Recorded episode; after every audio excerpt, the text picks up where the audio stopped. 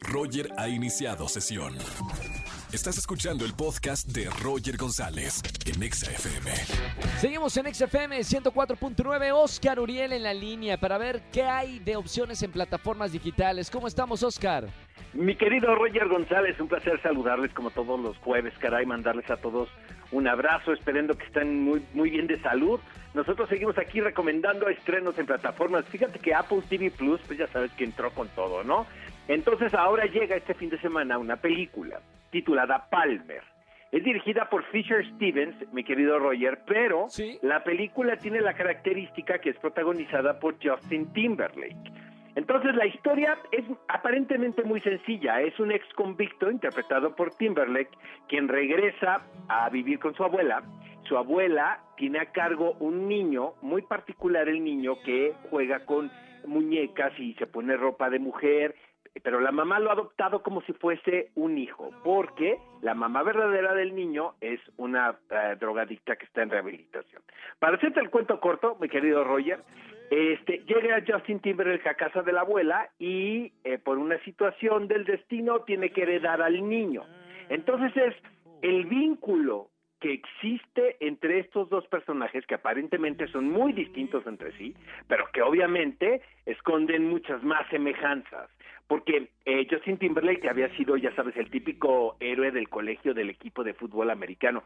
Entonces, la película nace eh, del interés de Fisher Stevens de indagar en estas comunidades tan conservadoras de la americana profunda y que fue un- gran parte de esa población las que llevaron a Donald Trump a la presidencia.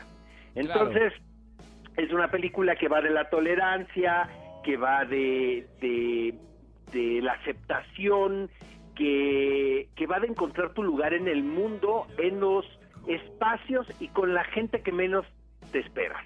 Entonces, mira, aparentemente el montaje es muy sencillo de la película, pero el desarrollo de los personajes es un tanto complejo y yo la verdad no había visto a Justin Timberlake tan bien desde hace mucho tiempo. Yo creo que desde ah, Social Network podría ser, o Alpha Dog, no recuerdo.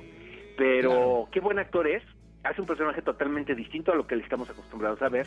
Y es una película que creo que vale la pena ver, sobre todo por lo que estamos viviendo. Obviamente, cuando la estaban haciendo, nadie imaginó que se iba a estrenar en estas condiciones.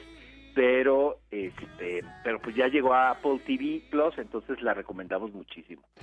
Perfecto, ahí está, una recomendación. ¿Algo más para ver en, en plataformas? Sí, Ya caray, te voy a comentar Oscar. que una de mis series favoritas en Netflix eh, estrena su cuarta temporada y la última, que es Call My Agent, ¿Y o qué tal está? 10%, que es el título literal del francés al, al español.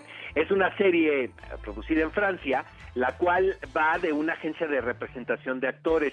Creo que ya la idea la compraron en Estados Unidos y en Inglaterra para hacer las versiones respectivas, pero va, haz de cuenta que los actores se interpretan a sí mismos y son los problemas que se viven en esta agencia de representación al tratar con los egos o los temperamentos de los actores.